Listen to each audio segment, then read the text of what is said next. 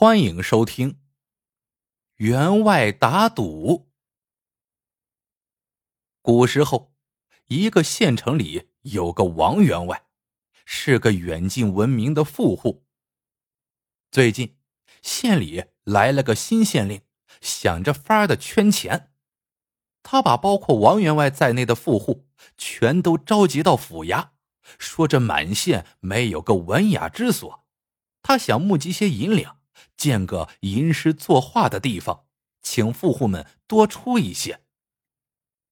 王员外早就猜出了县令的真心思，他不想掏这个钱，又不敢得罪县令，可实在想不出个两全其美的主意。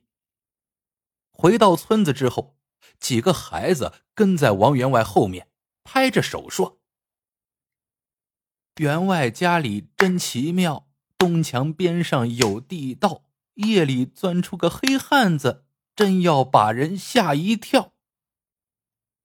王员外一听，不觉怒火中烧，这不是在诋毁他家的清誉吗？他仔细一看，其中一个孩子是他家一个短工的儿子，于是他回到家，把那个短工叫来。让他问清他孩子是从哪儿学来的那些话。不一会儿，那短工就回来了，说是前几天晚上，村里几个后生从王员外家的东墙边走过，其中一个说要去墙边方便，结果去了就没影子了。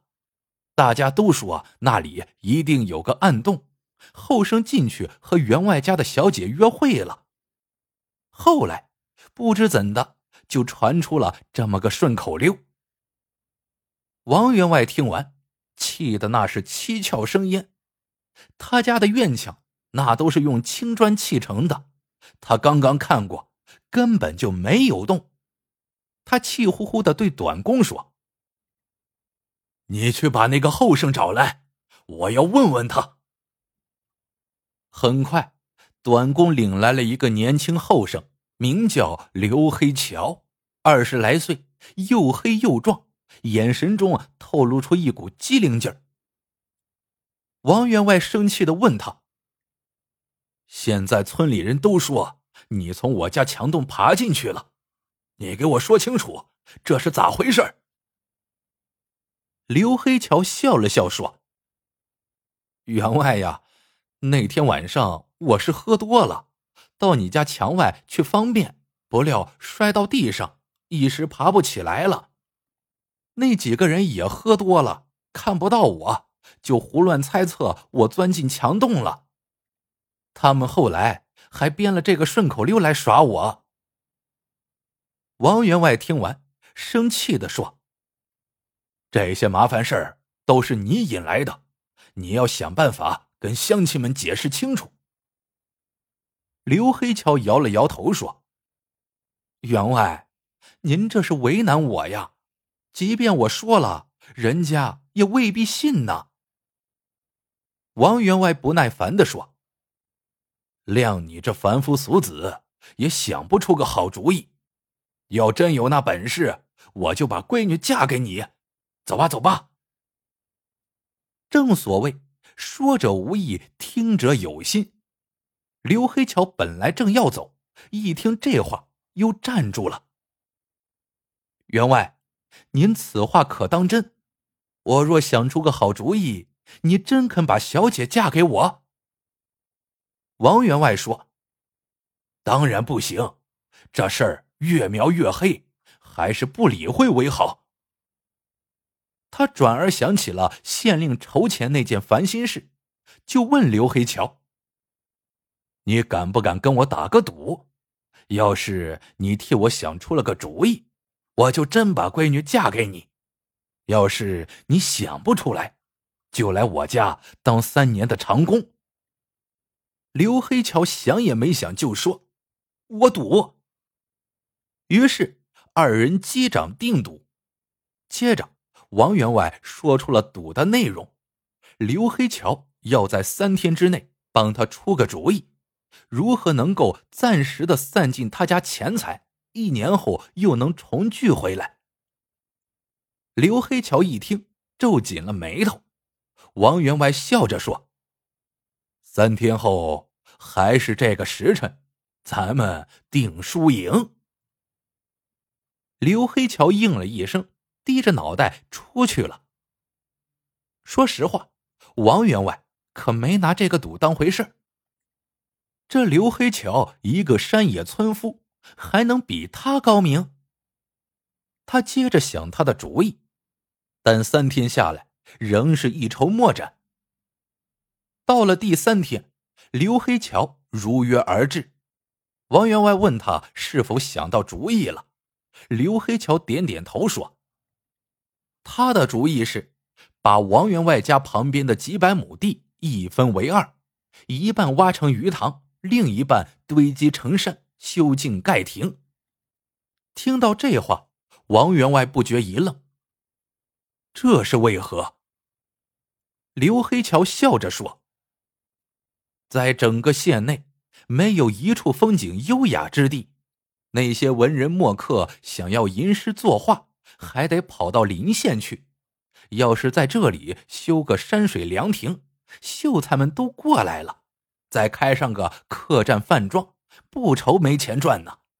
池塘中所养的鱼，既可观赏，又可拿来给饭庄做菜，这样一举两得。王员外听完，心中不禁暗暗叫好：只要工程动起来，县令再来催讨银子，他也有了托词。就说全投进去了，那县令也拿他没辙。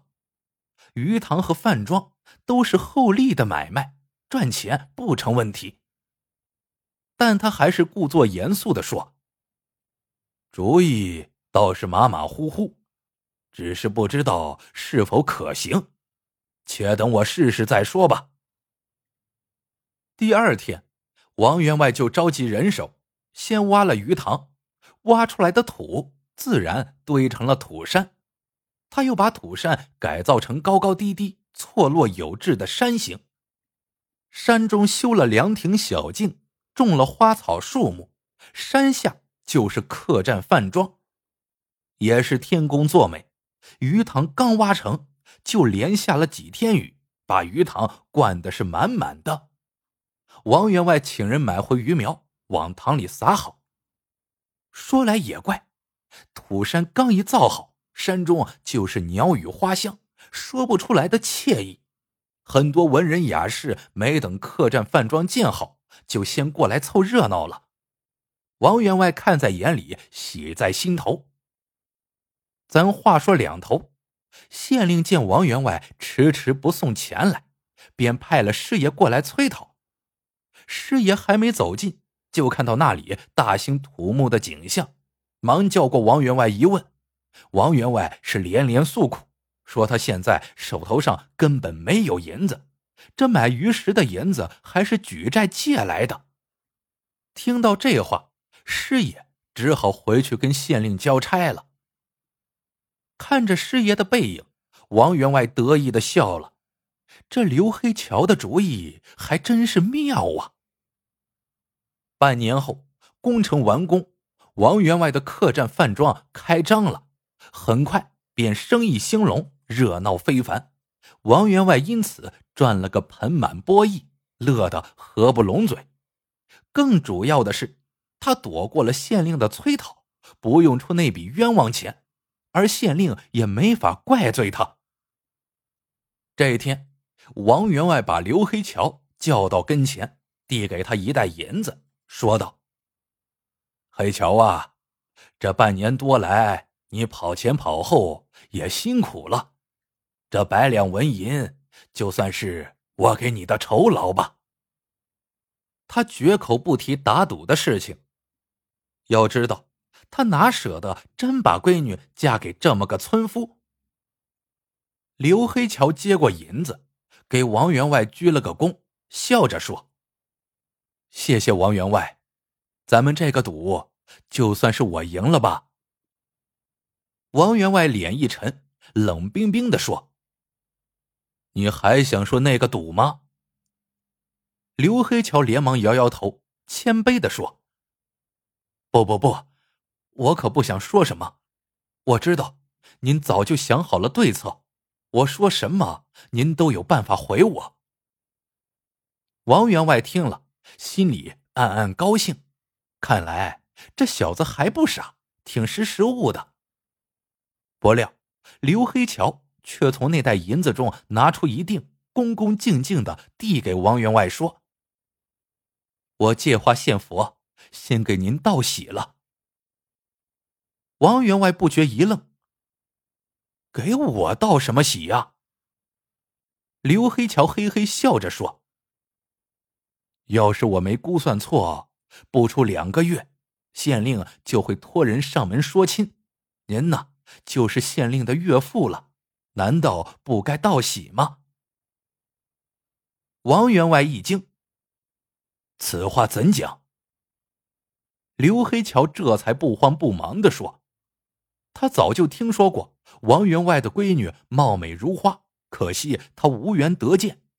他之所以想出那个修建鱼塘土山的主意，其实还有一个目的：如果把土山修在王家旁边，站在土山上，正好能看到王家，他就有机会一睹小姐的芳容了。土山修建的过程中。他就经常跑到土山上往王家张望，还真看到了小姐，一见就动了心。后来他发现，其他人上了山也常常往王家张望。他还听说县令是个好色的主，要是让他看到了小姐，那必定会想方设法占为己有。听到这话，王员外顿时吓出一身冷汗。他那个宝贝闺女脾气特别倔，要是真给县令做了姨太太，那非上吊不可。